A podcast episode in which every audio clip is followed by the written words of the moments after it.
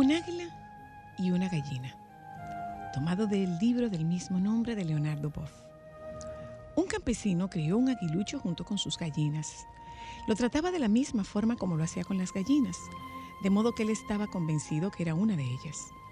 Le daba la misma comida en el suelo, la misma agua en un bebedero y lo soltaba en el campo para complementar su alimentación, igual que si fuese una gallina. El águila creció y se comportó como si fuera una gallina. Cierto día pasó por, su casa un ecologista que al ver al águila escarbando en el suelo fue a hablar con el campesino. Esto no es una gallina, es un águila. El campesino contestó, ahora ya no es más un águila, porque se crió con las gallinas, aprendió a vivir con ellas y por lo tanto se cree gallina.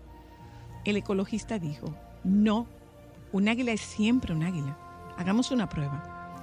Se subió con el águila al techo de la casa del campesino y la tiró a volar, mientras le decía, vuela, tú eres un águila, asume tu naturaleza. Pero el águila no voló. Pateó torpemente sus alas como una gallina y cayó al gallinero otra vez. Entonces, el campesino replicó, le dije que ella era ahora como una más de mis gallinas. Veremos mañana, dijo el ecologista. Al otro día, fueron a una montaña cercana con el águila. El ecologista levantó el, ávila, el ave y le dijo, Águila, mira ese horizonte, mira el sol allá a lo lejos, los campos verdes allá abajo, mira todas esas nubes que pueden ser tuyas. Despierta tu naturaleza y vuela como águila que eres. El águila comenzó a ver todo esto y fue quedando maravillada con la belleza de las cosas que nunca había visto. Estuvo confusa al principio sin entender por qué había estado tanto tiempo alienada. Entonces, sintió su sangre de águila correr por sus venas, sintió tensarse los músculos de sus alas y partió en un hermoso vuelo hacia el horizonte azul. A muchos nos educan como gallinas, porque con una mentalidad de gallina nos controlan más fácil. Por eso nos creemos gallina y vivimos con la cabeza agachada y muertos de miedo. Pero podemos volar tan alto como queramos y cuando queramos. Camina con tu cabeza erguida en la vida, respetando a los demás, pero sin miedos.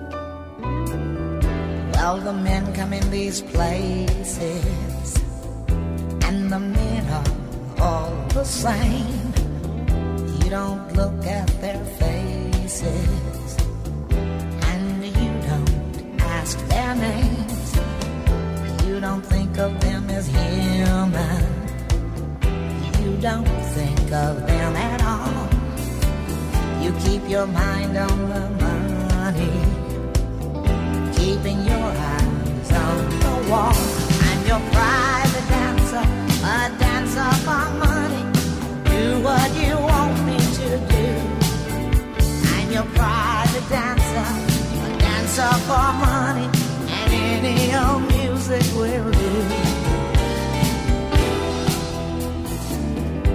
I wanna make a million dollars. I wanna live out by the sea have a husband and some children. Yeah, I guess I want a family. All the men come in these places, the same. You don't look at their faces, and you don't ask their name. I'm your private dancer, a dancer for none. Do what you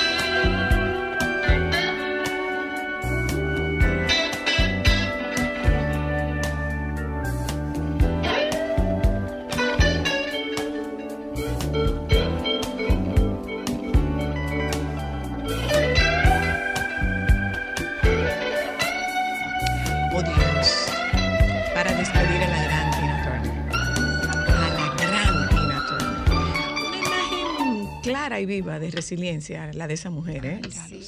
Un, un ícono, un ícono de la, de la resiliencia, esa mujer. Cuando usted tiene la oportunidad de ver la historia en la película, tú dices, wow, wow, una mujer que fue vilipendiada, abusada sexualmente, abusada económicamente, abusada físicamente, abusada psicológicamente, y aún así esa mujer fue capaz de convertirse en lo que en lo que fue hasta el día de su muerte que se produjo en el día de ayer. Gracias, Juana. Muchas gracias. A partir de Esta ayer nos enteramos, bueno, recién saliendo de aquí, Sí. recién saliendo de aquí nos enteramos, recién saliendo de aquí nos enteramos del fallecimiento de Tina Turner. Eh, oyentes, miren, oyentas, miren. Eh, nosotras hoy queremos dedicar el programa enterito, enterito, enterito, enterito, enterito, desde ahora hasta el final, a las 2 y 25, a- al Patronato de Ayuda a Caso de Mujeres Maltratadas. 20 años, según la canción de Gardel, no son nada, pero 20 años interviniendo mujeres y familias víctimas de maltrato, víctimas de, de, mm, violencia en todas sus calificaciones, desde el amor, además de la rectitud, la ética, la seriedad, y más que desde el amor, desde la compasión y la empatía, no, no discurren tan rápido. Yo fui convocada al aniversario de PACAM y me dieron el privilegio nuevamente de, de ser su maestra de ceremonia, que dicho sea de paso, yo, yo, la que está aquí, se autodenominó la maestra de ceremonia de todas las actividades de PACAM, de todita, de todita, de todita, de todita, yo. Merece un aplauso. No hay más nadie. No hay más nadie. Soy yo, soy yo. No, si tú quieres, si tú no te sientes bien, podemos buscar. No, a nadie van a buscar. A nadie yo voy. Solamente hora y día. A nadie yo voy. Y, y de verdad que me da, me da mucha alegría, me da mucha satisfacción y, y de una u otra forma haber sido testigo desde aquella casa de la Julia hasta en lo que se ha convertido el patronato a fuerza de voluntad De voluntad. de mucha voluntad, de mucha voluntad. Eh, no puedo no puedo dejar de presentarles a mi profe, no, puedo- no la puedo llamar de otra forma, mi colega no, porque no estoy a ese nivel todavía, me falta rato, me falta, no, profe, no, yo, yo soy profe, digo, yo soy tu alumna, todavía no estoy a tu nivel, por, por supuesto que no. Soraya Lara es la presidenta de- del PACAM, Yanira, su hermana, se hizo psicóloga trabajando en la parte administrativa del PACAM. Sí. ¿eh? Y te- tú eres quien tiene la gerencia administrativa de- del PACAM y Wilmara, que es la que dirige los proyectos del, del PACAM. Tú decías, profe, en tu, en tu discurso, haciendo una retrospectiva de los 20 años del PACAN, 10.000 familias intervenidas a lo largo de este año. El impacto eh, directo e indirecto, porque hay personas que me han dicho calculo y no me da el que ustedes pudieran atender tantas personas. Lo que pasa es que al tener diferentes programas, eh, pues la- la- el, el impacto se, se hace mayor. Claro. Y además utilizamos el, el- el, digamos, la, el cálculo de mm, en hogar, me parece, En ¿sí? hogar. que dice que el impacto directo eh, también se calcula de 3.5 miembros Miembro. por familia. Entonces una mujer o alguien que fue a, a un taller también impacta a su familia. Claro. Eh, y el impacto es mucho mayor, porque si nos fuéramos a, a calcular el impacto a través de los medios de comunicación, estaríamos hablando de millones. Así es, así es. ¿Cómo, cómo surge el PACAM, Soraya? Sí, pero antes quiero darte las gracias. Yo comencé a contestarle eh, sin agradecerte, eh, Zoila. Eh, ¿Y por qué siempre te toco, como dicen, no? Eh, para las actividades y demás, y cuando te llamé, es que la primera persona de los medios de comunicación que dijo, óiganme, yo quiero que ustedes vengan un año. No sé si tú te recuerdas. Sí, sí, sí. Una vez es solo a la para mujeres. semana. Ujú. Y nosotras, aunque siempre hemos sido poquitas, nos distribuimos, creo que era los martes. Los martes, los martes. Cada martes iba una terapeuta diferente. Entonces, o sea, tu, tu cercanía, tu vínculo, porque hay que hablar de vínculo eh, fuerte, sostenido, Sí. esto no ocurre por casualidad. Eh, eh, bueno, creo que fuiste tú. Y, y que además después te- tuvimos el privilegio de tenerte en el diplomado. Sí. O sea que siempre has Era como el tercero, yo creo. Segundo, tercero. segundo, foto. tercero, Yanira. Segundo, tercero el era. Carmelo, algo así. Y Ajá. yo recuerdo, encontramos la, la foto. Que quiero hacerlo otra vez, porque yo me imagino que debe ser. Ya variado. comple- Ya variado. No, pero además yo he variado.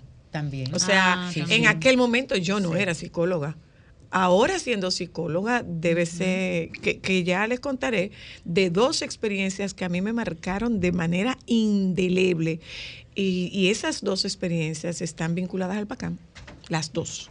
Dos marcas indelebles. Y, y qué bueno, porque también tú, ah, no tan solo por el ejercicio de la psicología, sino tu ejercicio como comunicadora, eh, continuar en ese proceso eh, de, de conocimiento, además de, de que ya sabemos que el conocimiento empodera, pero cómo tú puedes transmitir ese empoderamiento a través del conocimiento a, tu, a tus oyentas. Y que sé que nada más no son las mujeres que te escuchan Cada vez más hombres, cada gracias vez a más Dios. hombres y Ujú. qué bueno y qué bueno porque igual sucede con, con, con nosotras nosotras dimos una charla esta mañana eh, en la superintendencia de banco y era valiosa ella valioso él para que veas cómo los estereotipos verdad los roles que nos asignaron en una cultura patriarcal nos polarizaron Así es. nos polarizaron y- y una polarización que se ve prácticamente conflictiva. Entonces, eh, la idea es, no estamos para vivir en una situación de competencia ni conflictos, sino de igualdad, de igualdad, de tolerancia y de empatía. Entonces, tenemos también que llegar a los hombres que se muestran sensibles para que sensibilicen a Tú otros. sabes que esa, esa es la tónica del discurso de, de mi hermana Josefina. Ujú. como, como máster en educación, en educación sexual infanto-juvenil, Ujú. ella ha dicho, es que, es que no se trata exclusivamente de mirar hacia dónde están las mujeres, es que hay que mirar hacia dónde están los hombres y se está, los estamos dejando rezagados. Socialmente los estamos dejando rezagados, porque somos nosotras las que nos estamos formando, somos nosotras las que estamos creciendo, somos nosotras las que más permiso tenemos para recibir ayuda. Ellos no tienen ese permiso social. Ha ido cambiando. Gracias a Dios. Ha ido Sí. cambiando y nosotras también, eh, hace siete años aproximadamente, abrimos el programa de intervención eh, psicológica para hombres. Ah, qué bien. Y en esos siete años, eh, ahora revisando las estadísticas para el impacto, vimos que solamente han asistido 18. Sí. Wow. Y es Pero no completan el No programa. completan la No cero llegan a la sexta. Y probablemente van Sesión. por una imposición de la pareja a veces. No, ellos van eh, prácticamente es porque ellos quieren decir la verdad, cómo son las cosas Ok. y que la del problema es ella. No, claro, por supuesto. Y supuesto. no pasan de la sexta sesión.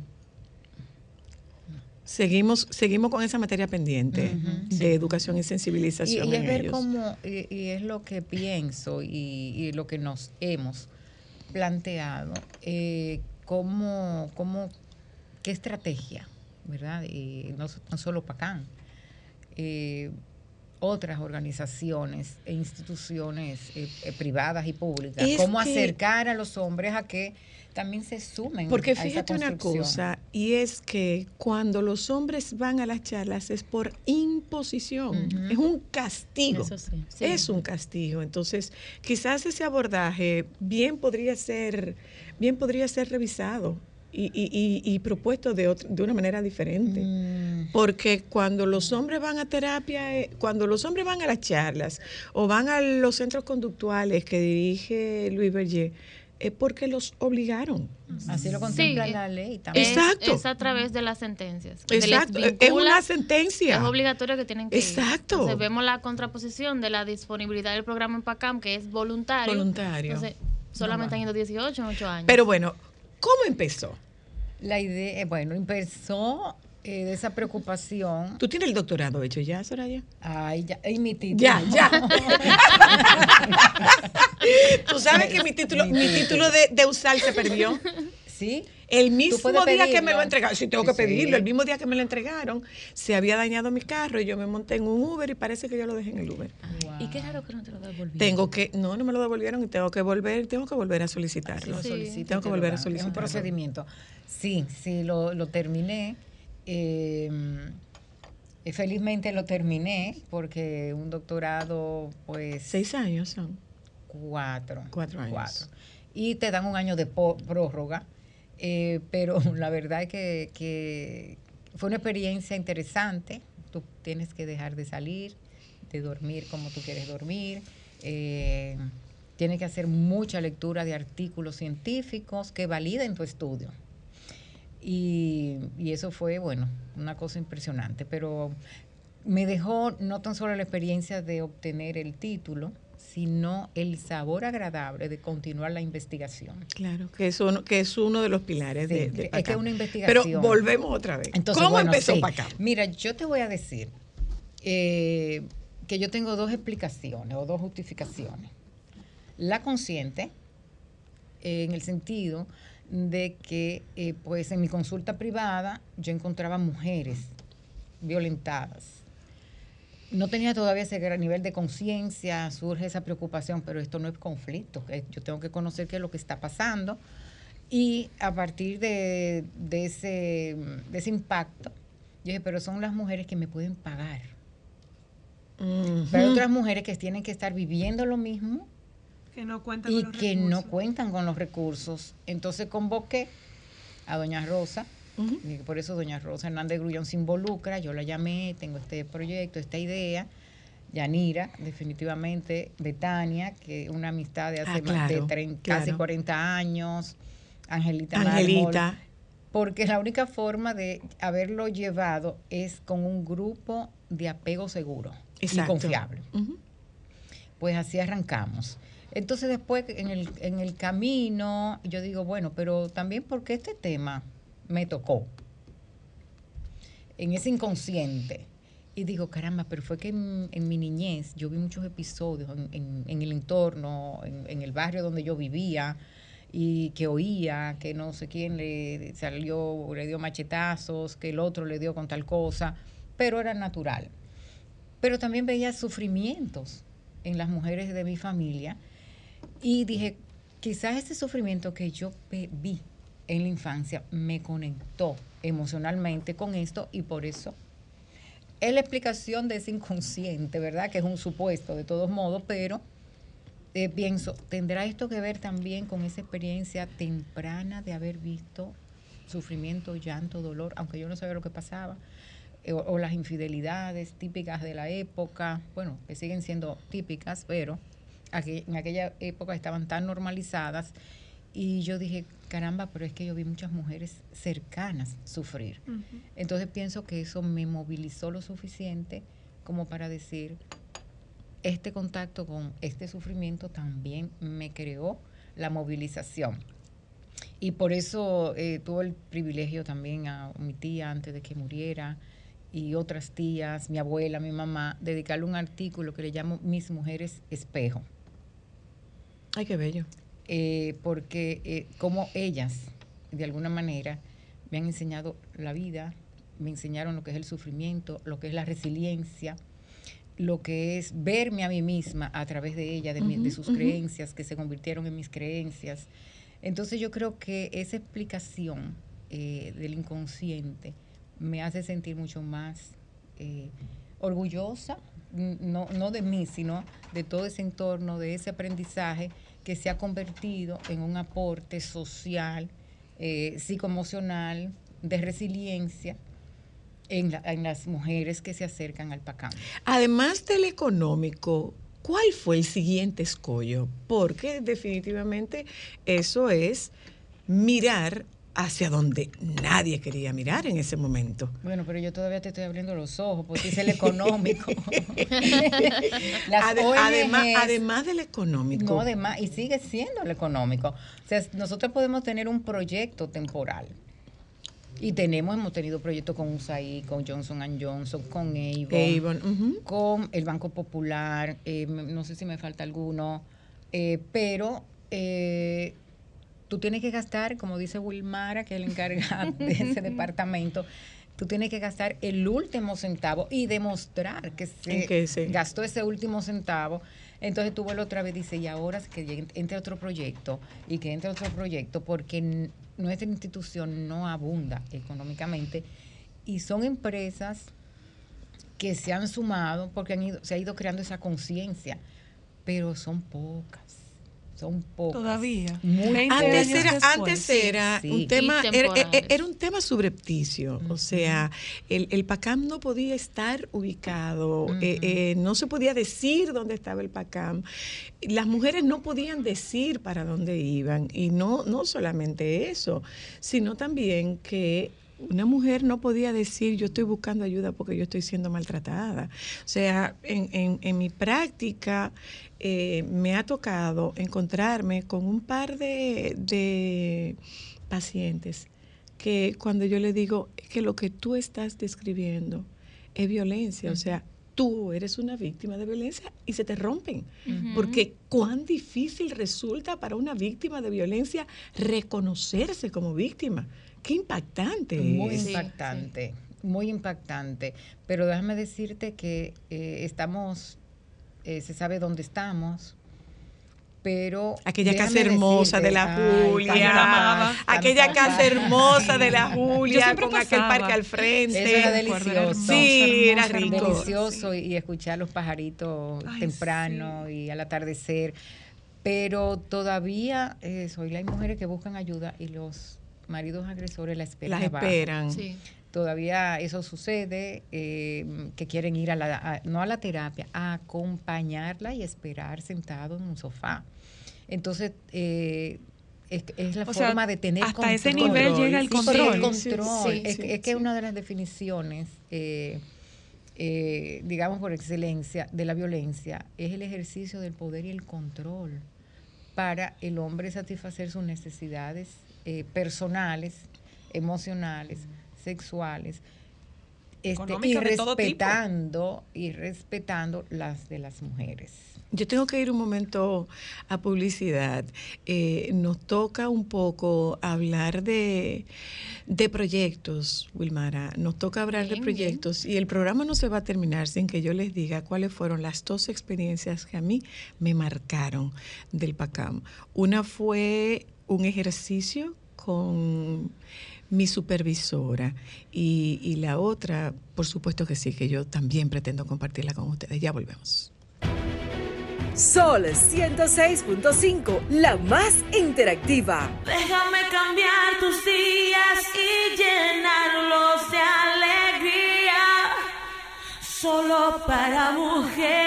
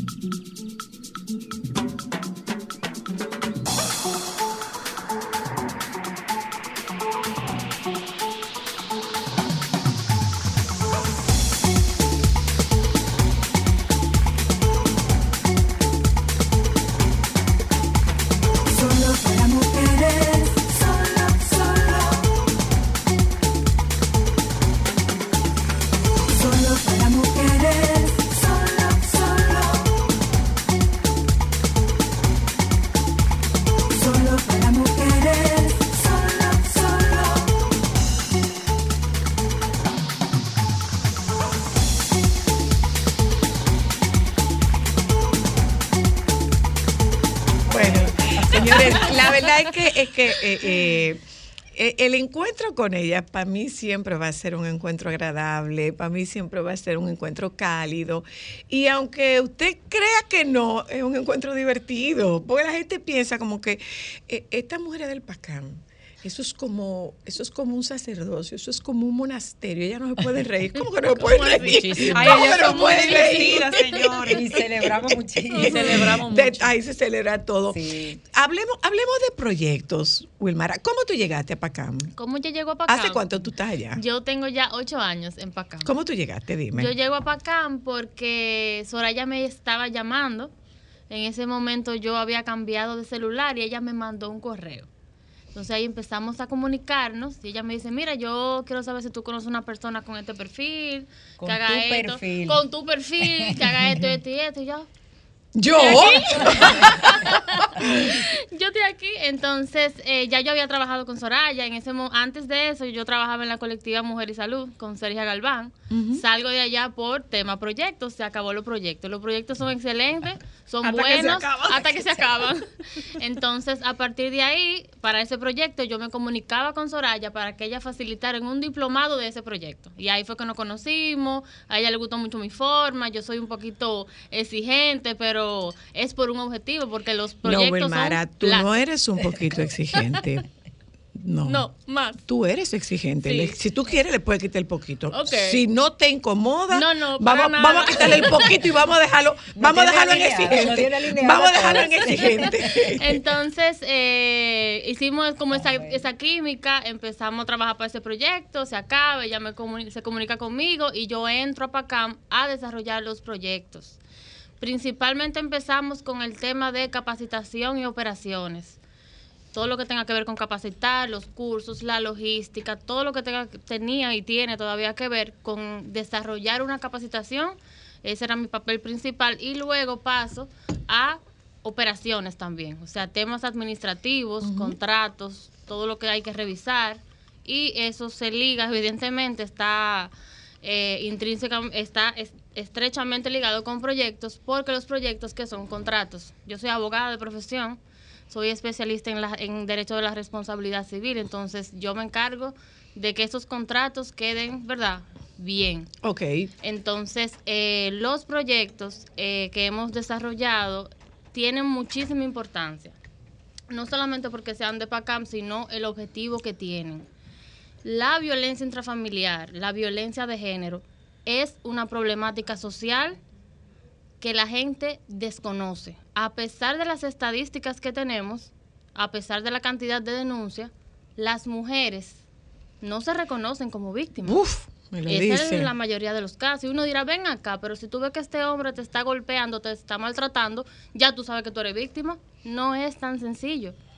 ¿Por qué? Porque Lo que pasa es que no todo, no todas las manifestaciones de violencia son físicas. Exactamente. Entonces, ¿qué va a pasar con esta niña que Además de que tenemos el gravísimo inconveniente de la normalización de la violencia. A eso iba, a eso iba. Eh, una persona que crezca en un entorno familiar violento, ¿qué va a hacer con esos patrones, esas conductas de papá y mamá? Va a normalizar, Exacto. sea hembra o sea varón, y va a empezar a copiar conductas. Para esa persona que va creciendo, es normal. Entonces, ese patrón se va a seguir replicando. ¿Qué buscan los proyectos de PACAM? Principalmente es que la gente conozca qué es lo que está viviendo Ok.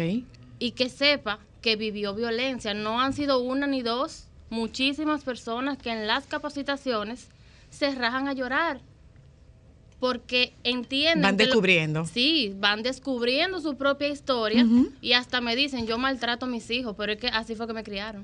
Entonces de eso se trata, de educar a las personas para romper esos patrones, para que podamos empezar a hacer el cambio, porque esto es un trabajo a largo plazo. ¿Cuántos proyectos pueden correr en paralelo en PACAM? ¿Y Dep- qué hay que hacer para convencerte? ¿Qué, qué hay que hacer para convencerte de un proyecto? Eh, depende de lo que el proyecto requiera, porque hay algunos que son más complejos que otros. eh, algunos tienen políticas de ejecución muy eh, específicas que requieren muchos pasos en PACAM. Y como dice Soraya, somos el equipo A, B, C y D, pero somos las mismas seis personas. Sí. Entonces hay que tener una disponibilidad de agenda. ¿Qué se necesita para un proyecto en PACAM? Primero, eh, y Convencerte a ti. Conven- realmente no es convencerme a mí, es que podamos ejecutarlo. O sea, y la que- viabilidad. Y que sea integral. No es solamente, claro. Ok. Va a variar también del monto que esa empresa disponga para eso, porque si quieren ejecutar solamente la parte de apoyo a subvencionar las terapias psicológicas, también se puede. Ok. Pero lo ideal es que sea integral, que apoye a esas mujeres y que ofrezca capacitación especializada para el público en general y para operadores de justicia. Wow. Ujú. Eso es lo que nosotras eh, desarrollamos principalmente. ¿Por qué? Porque lamentablemente, a pesar de los muchos avances que hemos tenido como país, eh, creación de nuevas unidades de atención a violencia, todavía el personal que trabaja allá necesita mucha capacitación. Siempre van las mujeres y nos cuentan cómo la fiscal, que es una mujer, acuérdese que la fiscal que es mujer, es una persona que nació en esta cultura y que puede ser machista y violenta también. Y no saberlo. Y no saberlo, porque para ella es normal. Es normal, claro. Que esa fiscal te recibe y te diga, pero doña, pero con razón que usted le dan, porque mire cómo usted viene aquí con esa falda. Entonces, las capacitaciones que hacemos en PACAM, principalmente para los operadores de justicia, buscan capacitarlos para evitar la revictimización, que ellos aprendan a detectar no solamente a la víctima que tienen enfrente, sino hay que investigar a fondo cuáles fueron los hechos. También el lenguaje humanizado. A una víctima de violencia no podemos hablarle de esa forma. Claro. Tiene que haber una atención ¿Cuántos especializada. periodistas participan en esa formación? Eh, Ninguno. Bueno, eh, no Lo hemos tenido mucho éxito con los periodistas, No, lamentablemente. No. Pero hemos intentado. Y nosotros seguimos, nosotros seguimos con la historia de por causas desconocidas, por razones pasionales, eh, por celos eh, y, y por causas desconocidas. ¿Cómo que por causas desconocidas? Y seguimos exponiendo, mira, eh, eh, en estos días hay un hecho atroz, monstruoso, de un individuo que abusó sexualmente de una Sí. niñita Ay, sí. eh, Terrible, y, y le acaban de, acaban de publicar la foto del papá de la niña. Sí, O sea, publicar la foto del papá de la niña y publicar la foto de la niña. exacto. Entonces, ¿dónde está el tema de sensibilización y de responsabilidad que tienen los medios de comunicación? Sí. A pesar de que nosotros somos reiterativos, oye, no escriba de que por, por motivos pasionales, es que la pasión no mata. No mata.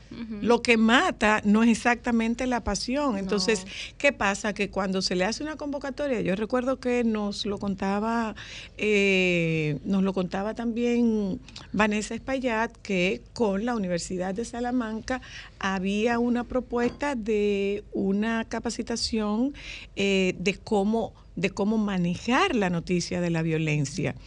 Se convocaron 100 periodistas, llegaron 10. Esa es la experiencia. Esa es la experiencia, lamentablemente. Entonces, eh, tenemos que saber que como país hay una responsabilidad de, De los, los medios. medios. Claro que la hay.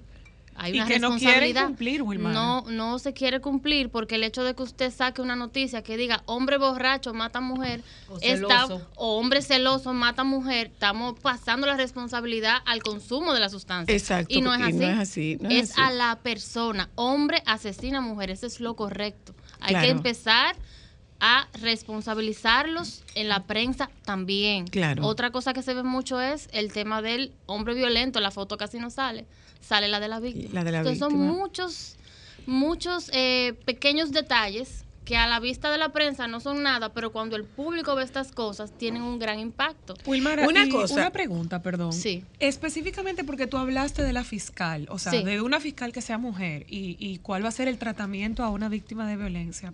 Pero, por ejemplo, ¿cómo se dan o cómo son los casos cuando el policía va a buscar al agresor o que el policía debería proteger a la víctima? ¿Cómo, cómo manejan estos policías que tienen aún menos criterios y menos formación en comparación con, con una fiscal, por ejemplo? O sea, ¿qué situación se da con esa víctima en ese momento? Mira, te puedo decir que también para un proyecto que tuvimos de 2015 a 2020, estuvimos trabajando con personal del 911 y de la policía. Quien llega en casos de emergencia, cuando se llama el 911, quien la llega, el primero que llega es un policía. Entonces, hace unos días, ustedes vieron un caso de una comunicadora, ¿verdad? Donde se vio cuál es el lenguaje que tenían esos policías. Eso es lo que pasa, esa es la realidad. Entonces, a policía también hay que capacitarlo porque es un trato especial. ¿Qué pasa ahí? Lamentablemente, y por cultura, porque esto es un tema de cultura, de roles y estereotipos, hay una alianza entre hombres. Llega el policía, el agresor está ahí, empiezan a hablar y ¿me entiendes? Entonces, queda todo en detrimento de esa víctima porque se alían. Entonces, eso es muy delicado. Hemos trabajado con ellos también, pero lo que sí te puedo decir es que se necesita mucha capacitación. Eh, eh, eh, ¿PACAM tiene servicios legales o refiere en caso de necesidades de, de asistencia legal? Nosotras tenemos algunos profesionales a quienes les referimos los casos, pero asistencia legal propia dentro de PACAM. Y no. Acá otra no tiene. pregunta, eh, porque ustedes trabajan mucho con, con instituciones de mucho peso y, y empresas privadas, pero por ejemplo, ¿ustedes han considerado, tienen algún programa de, yo tengo una persona víctima de violencia que no tiene los recursos para pagar su terapia ni su proceso, yo pudiera padrinar a esa persona económicamente, yo encargarme de cubrir los gastos para que esa persona asista a terapia? Sí, eso es posible.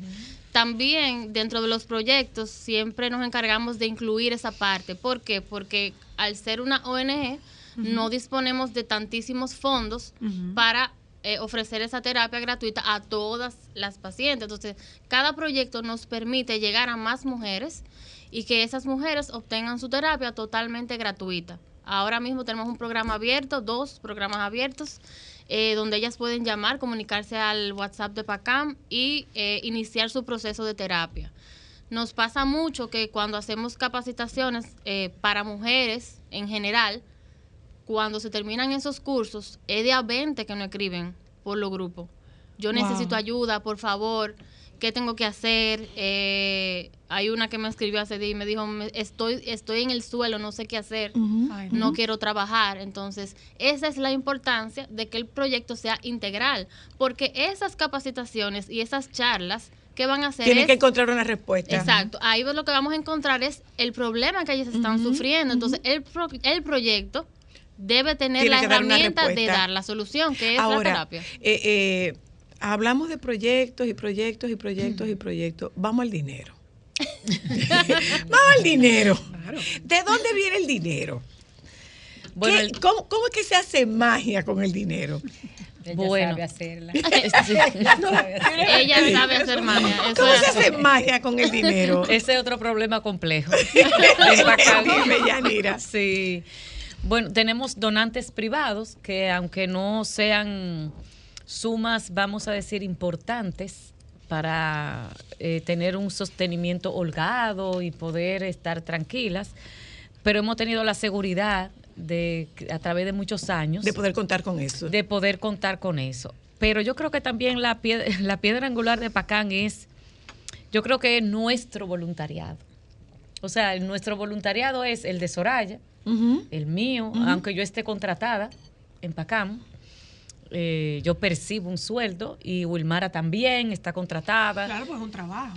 pero nosotras no nos limitamos a nuestro puesto, a nuestra A descripción del puesto, sino que hacemos eh, múltiples funciones y eso ayuda bastante. Como dijo Wilmar ahorita, el equipo A, el B y el C tenemos allá, pero Somos- Eh, el equipo A, el B y el C Son es el el mismo A, equipo B que el C, el D y el A. Y el A. Entonces yo creo que eso ha sido Hasta de coger un suave en las manos. Sí, claro. O sea, Sí. como en, en términos bonitos, ustedes son las que tienen que bailar, cantar, despatillarse, Así ponerse es. el rolo, hacer el tubi, pintar las cejas, las uñas, Sí, todo. Todo, Sí, todo.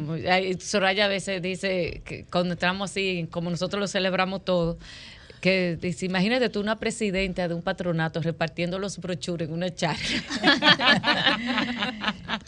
Eso es pasión. Es eso es pasión. Eso es pasión, Sí, es eso pasión. pasión. Toda la alegría. y yo creo que, que, eh, que, de- que me parece que de ahí es que sale esa abundancia. O sea, la abundancia que tiene el patronato, eh, yo creo la...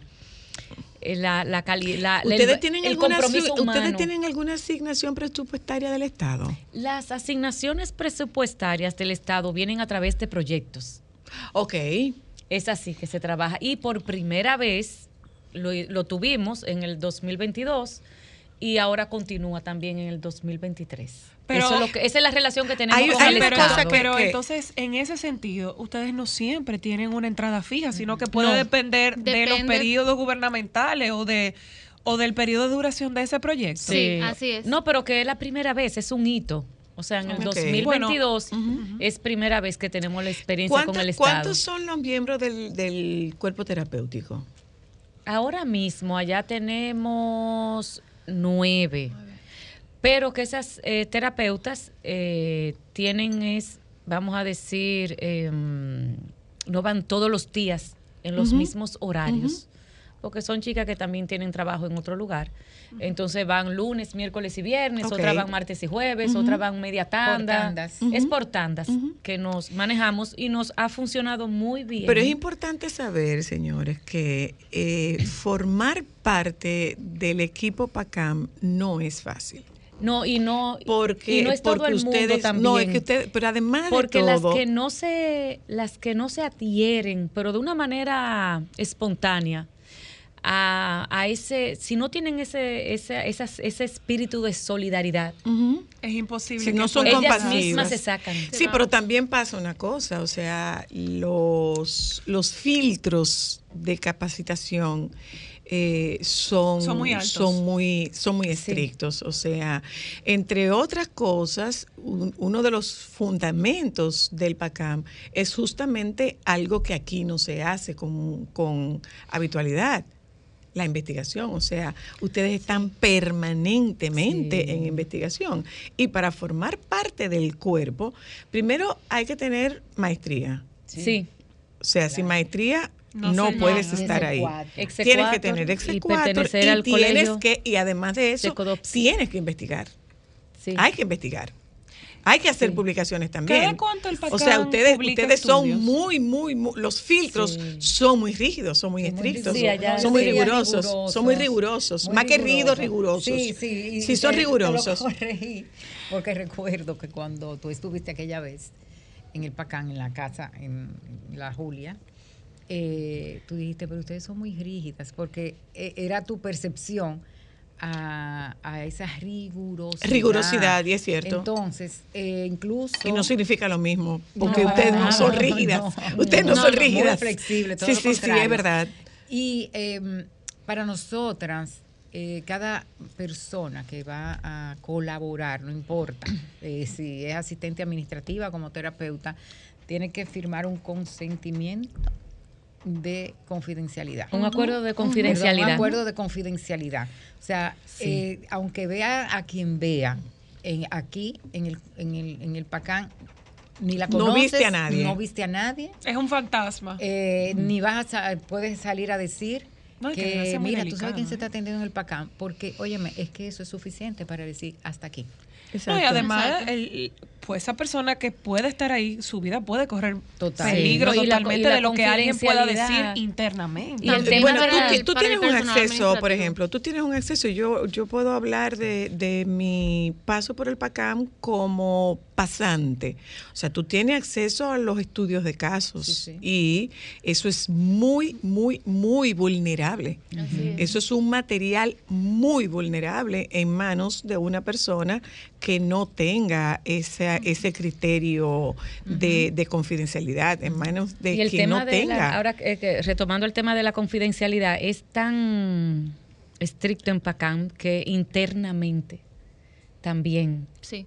¿Entiendes? O sea, cuando estamos allá en Pacán, entre nosotras no decimos nombres, no está de pacientes ni de casos y cuando hacemos los casos de estudios allá internamente, Tampoco. Tampoco. eh, se pone en el genograma el, el cuadrito pones las el características, hombre, el- exacto, Y exacto. se habla de esa familia y la composición y cómo Pero son tú las sabes que yo me, yo me llevé eso para mi práctica. Pero yo o no. sea, nosotros, bueno, todo, todo centro que se precie de ser ético y de ser un, un buen centro terapéutico, eh, tiene que hacer estudios. Entonces, de repente llega un momento en el que tú tienes un caso, hay una reunión por un estudio de caso Sí. y tú presentas ese caso y tú nunca dices de quién se trata. Bueno, es un masculino de tal edad, con esta y esta y esta y esta condición. Ok, y ahí estudiamos el caso.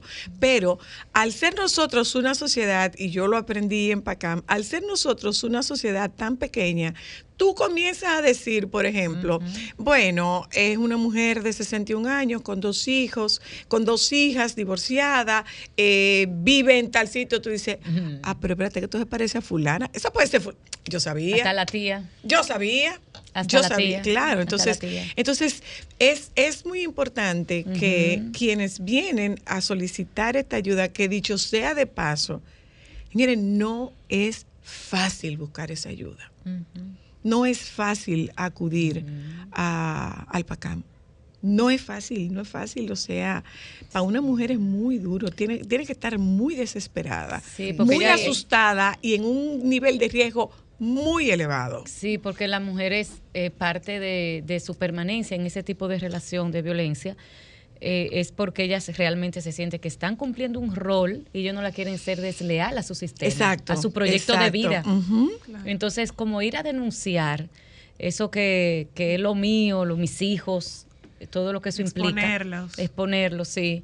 Eh, hablarlo, es bien fuerte. Incluso ayer llegó una de, en- eh, ella llama con un 911 de emergencia que necesita una intervención. Y bueno, se, se pudo crear el espacio porque había una que no, no había cancelado. Y cuando voy a hablar con la terapeuta para ver cuál era el, el- el grado de peligrosidad, qué era lo que estaba pasando, para inmediatamente activar eh, la, qué era lo que teníamos que hacer. Eh, una infidelidad. Esa fue su demanda, una fidelidad. Entonces ya sabemos que una Que infidelidad cuando puede tú, ser... cuando tú destapas, cuando tú levantes alfombra. Exactamente, Exactamente. eso la movió. exacto. Y mueve a muchas. Y, y muchas mujeres se mueven por infidelidad, pero ya cuando entonces comienza ese recurso ya de cámara lenta, en el que son en, la segun- en, las, en las próximas sesiones, entonces ahí vemos eh, eh, que hay eh, realmente una violencia estructurada, sistemática, eh, fuerte, que pone en riesgo a la mujer. Yo, Y sí, dime. yo tengo varias preguntas. Número uno, durante estos 20 años, ¿cuántas personas el PACAN ha logrado ayudar?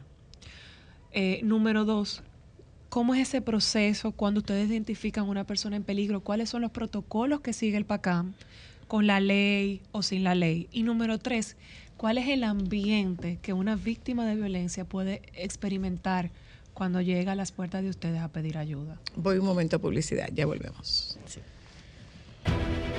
Sol 106.5, la más interactiva. Una emisora RCC Miria. Déjame cambiar tus días y llenarlos de alegría. Solo para mujeres.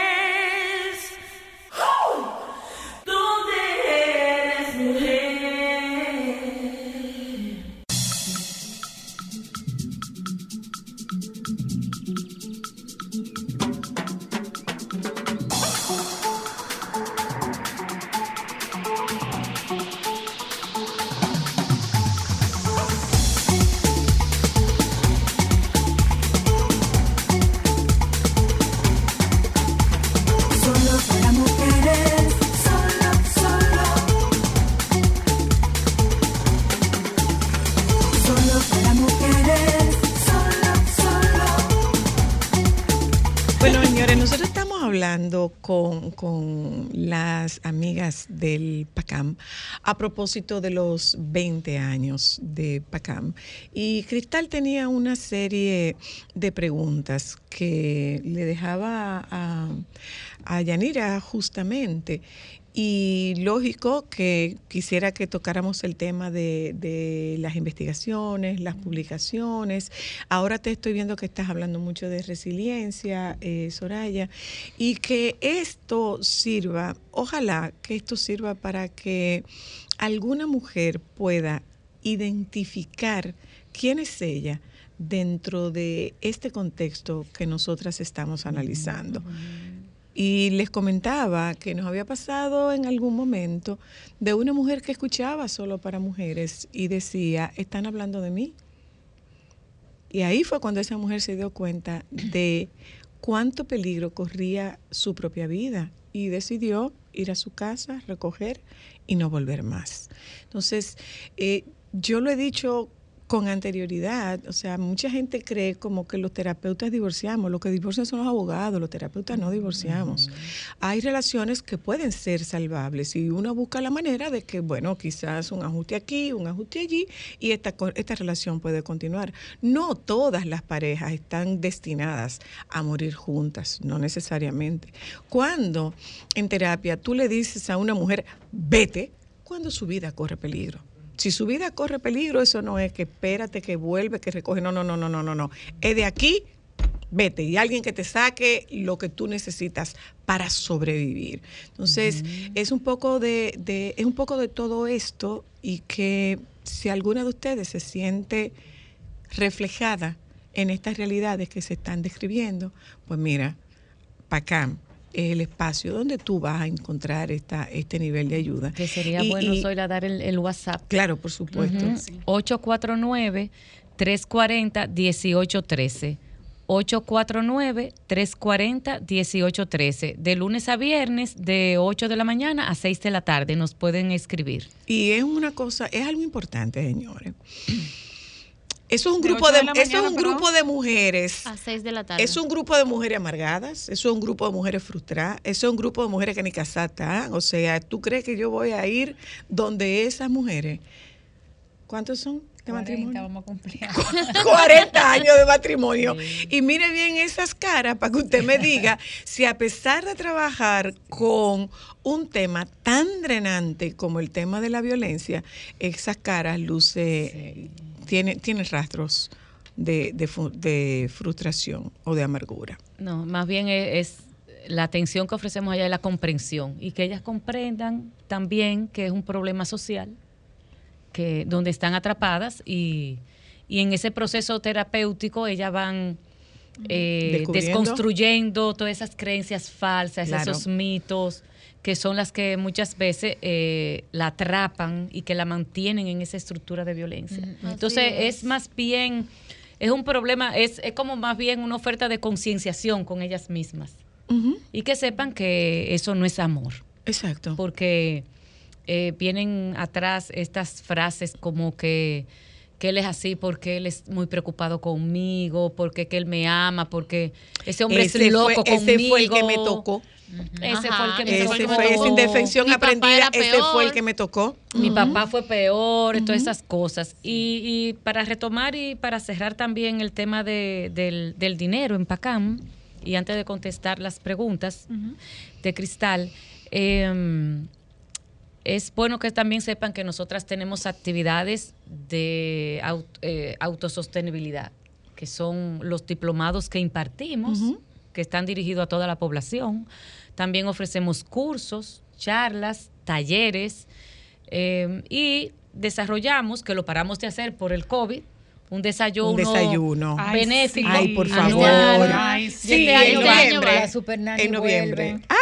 ¿Te acuerdas que vinimos con ella? Claro, Sí. claro. Ah, qué que te bien. vamos O a decir para que que- nos reserve el día para Por, la por supuesto, por supuesto. No solo Sí. eso, que acuérdense que ella es la maestra. de Pero claro, Sí, no, pero para claro eso. que sí, pero claro que sí. diferida. Eh, es para eso que le estamos que sí. informando. o sea que, que sí, sí. tenemos, que no es que estamos esperando nada más el dinero, que no lo den, sino que nosotras también lo producimos. Entonces, Claro. cada Así es. vez hay más empresas que están preocupadas por el tema de la sensibilización en género, el tema de la transversaliz- transversaliz- Transversalización. del género. Eso pasa a veces. Sí, entonces también eh, ha venido a ayudar mucho también el sello de igualdad, que mm, por el tema de los objetivos de desarrollo sostenible, eh, es mandatorio que las empresas estén alineadas con el tema de la igualdad.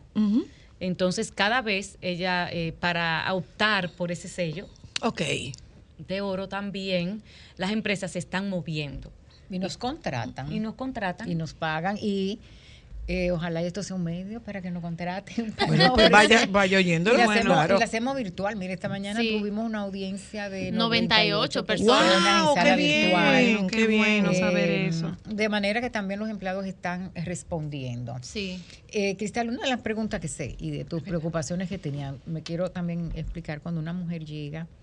Nosotros hicimos como un, un pequeño inventario donde las terapeutas eh, en esas eh, primera, entre la primera y la tercera sesión, aunque tratamos de que se haga en la primera, eh, de detectar el sistema de apoyo familiar, la calidad del sistema de apoyo, porque tú no tienes que tener mucha gente. Es que tú tengas una o tenga dos o tenga tres que sean de calidad, o sea, que te entiendan, que te orienten, que te digan hacia dónde Que no te moverte, que juzguen. no te juzguen, no te culpabilicen. Eh, este, eh, el fa- los factores de riesgo, eh, violencia crónica, amenaza de muerte, celos patológicos. O sea, tenemos y tienen que hacer el checklist Ok. porque nosotras eventualmente hacemos auditoría de los récords para ver si todas las Mm. terapeutas están cumpliendo con los procedimientos. Ok. Eh, y ese... eh, eh, A eso yo me refería cuando hablaba de, rigurosi- de la De la rigurosidad. rigurosidad. A eso Sí. me refiero. Sí, sí. Sí, yo digo, tenemos que ver porque, bueno, se te puede olvidar. eh, entonces, hemos ido viendo eh, y segmentando factores de riesgo, factores de prote- protectores, con quién cuenta, eh, si pertenece a algún grupo de religión, a un grupo de apoyo de, de- de su carrera. eh, si, si trabaja a nivel educativo, también identificamos en esas primeras sesiones factor protector, factor de riesgo y por lo que nos cuenta también la mujer, si ese agresor es peligroso. Ok. Entonces también eh, detectamos los niveles de peligrosidad para conversar con ella para que busque eh, la protección adecuada, que ella eh, sepa cuándo activar, ah, si llamar al, al asterisco eh, 212, que es del Ministerio, a la línea vida, eh, al 911, porque tiene que tener algo a manos. Claro. Porque nosotras eh, somos eh, y estamos para la recuperación emocional. Exacto. Pero no hay una intervención en la, en emergencia. Claro, no para extracción No, de emergencia. No. Entonces, ¿qué si hemos eh, ido asumiendo? Que aquellos casos que son complejos, que la mujer necesita protección, eh, que quizás necesita una... eh, si no la necesita en el momento, nosotros decimos, puede necesitar más adelante una casa de acogida, eh, una abogada.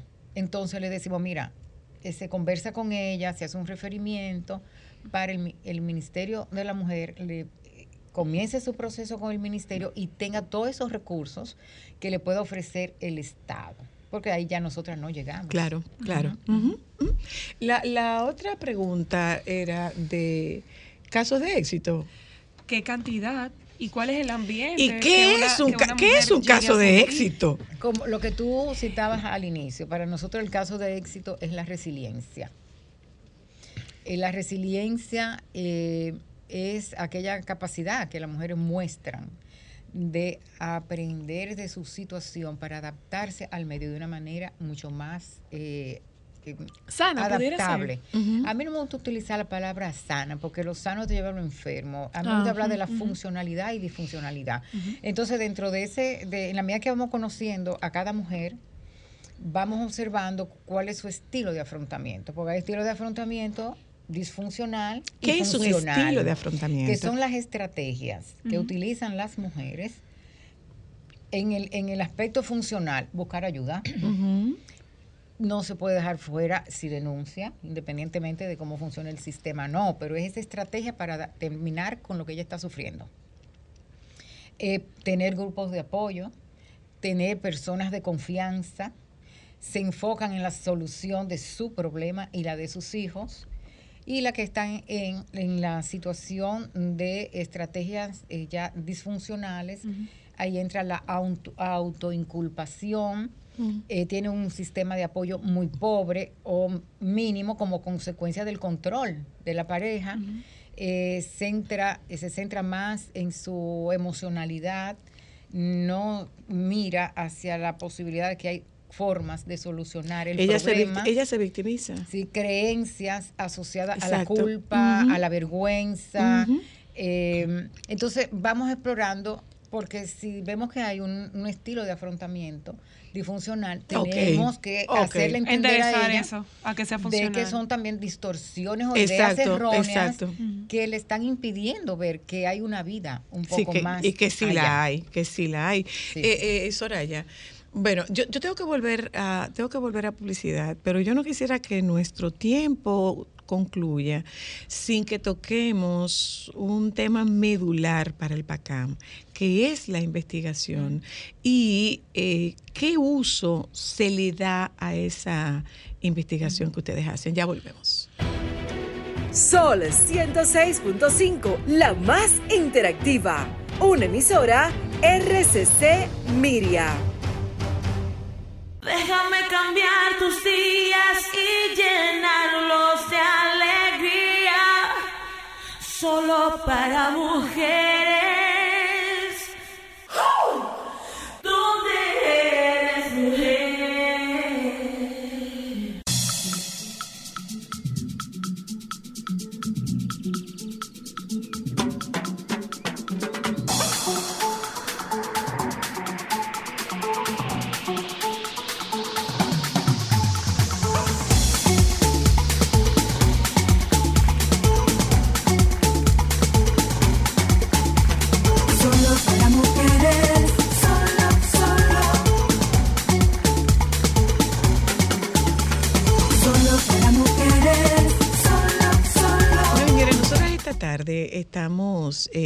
Celebrando los 20 años de PACAM porque hay que celebrarlos. Definitivamente que sí, que hay que celebrarlos.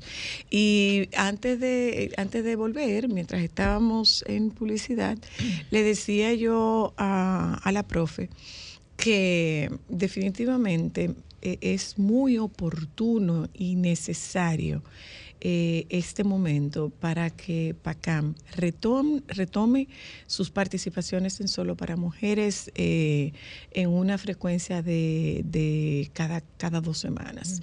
Contrataríamos un tema porque definitivo es la necesidad de educación y estos medios masivos sirven.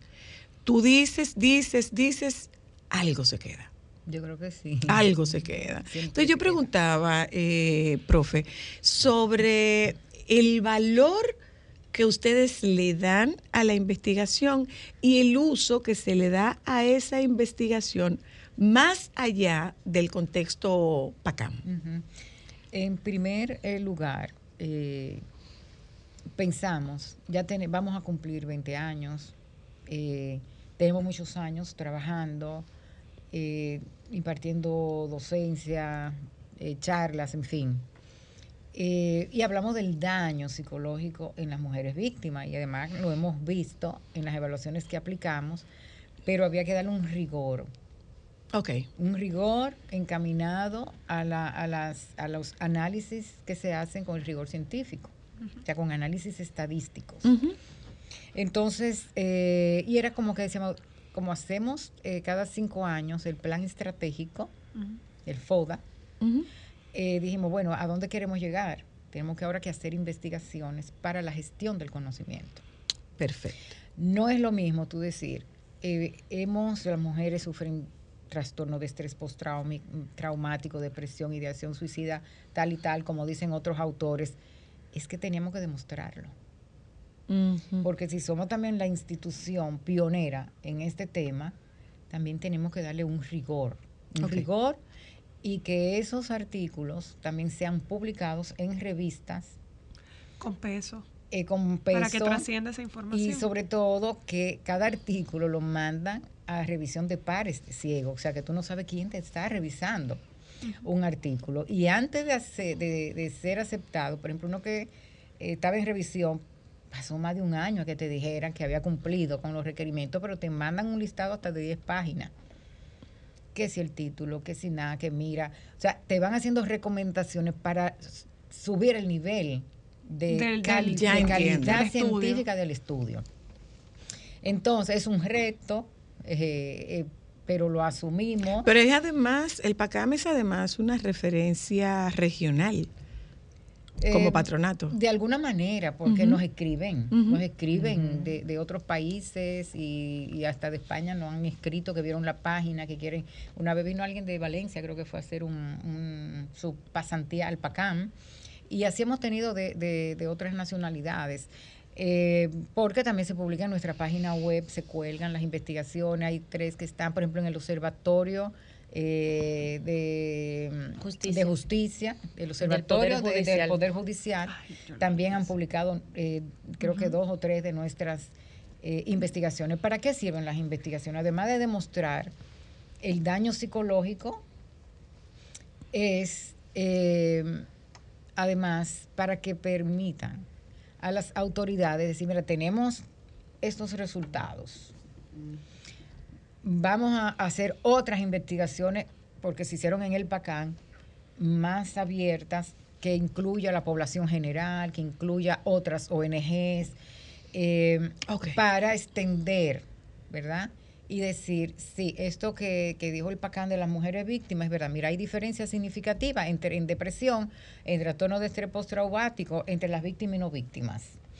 Sirven para políticas públicas, Ah, muy bien. porque este si ya el Ministerio de Salud sabe que hay un daño psicológico en mujeres víctimas de violencia, se supone que el Ministerio de Salud, el Departamento de Salud Pública debe establecer eh, criterio diagnóstico de las mujeres que van a psiquiatría o psicología en los hospitales, tener programas especializados, eh, igual para las políticas públicas que pueda establecer el Ministerio de la Mujer como prevención en la salud mental de las mujeres eh, en sentido general, pero también de las que sufren víctimas de violencia. Entonces, eh, que se puedan utilizar estas investigaciones en la academia Y de hecho se usan. en la academia para que entonces en el proceso de formación de tesis eh, con, con, eh, similares o nuevas propuestas, por ejemplo, en, en Pucamaima hicimos una que es una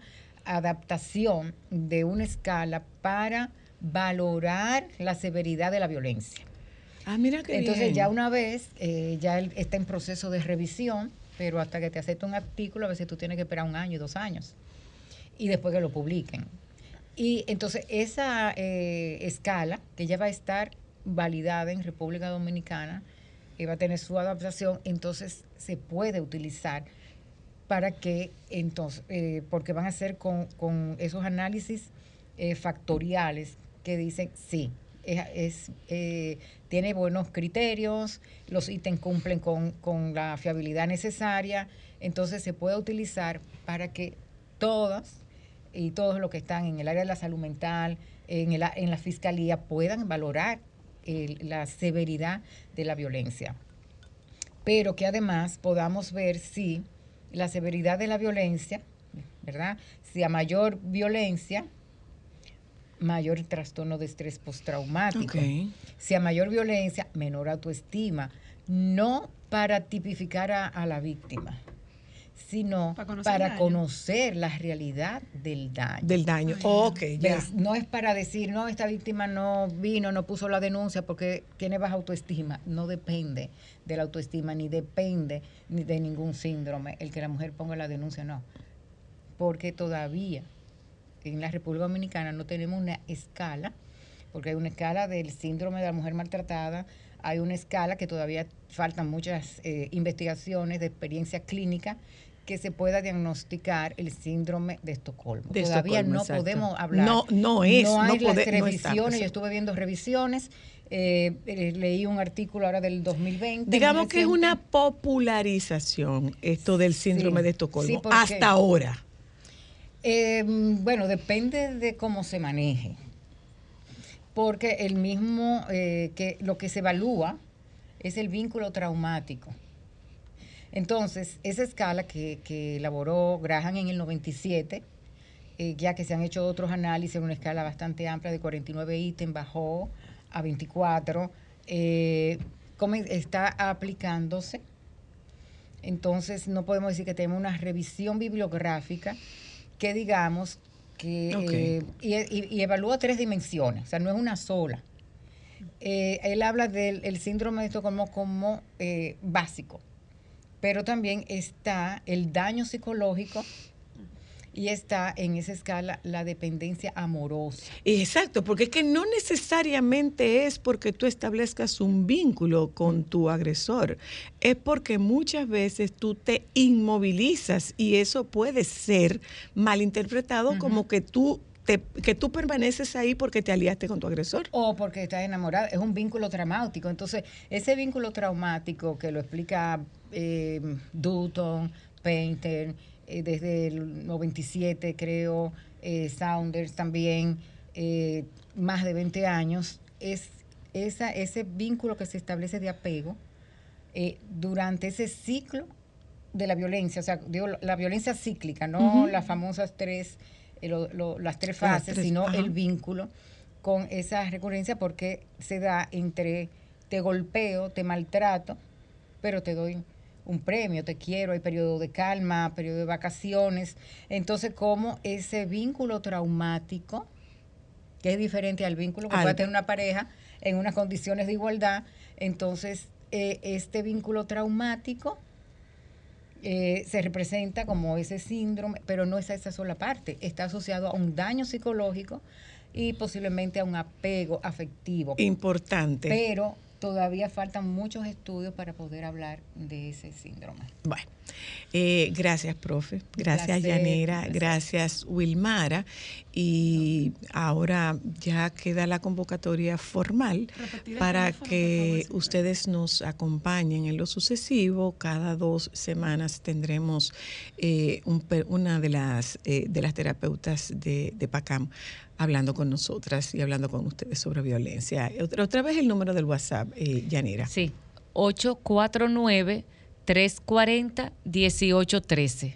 849-340-1813. Hay que se sumen a nuestra comunidad digital, que ya tenemos más de 26 mil seguidores entre las diferentes redes que tenemos, pero sabemos que en la actualidad la que más se usa es Instagram. Instagram. Pacam RD. Por ahí subimos muchos posts que sirven de concienciación y también para conocer todas las actividades que vamos desarrollando eh, durante el año. Gracias, Gracias. profe. Gracias, profe. Gracias, Yanira. Gracias. Wilmara. Gracias a ustedes. Gracias a ustedes que nos acompañaron en la tarde de hoy. Quédense con los compañeros del Sol de la Tarde. Venía de camino escuchando al director del COE. Eh, Esto va a seguir. Estas lluvias van a seguir, así que tome sus precauciones.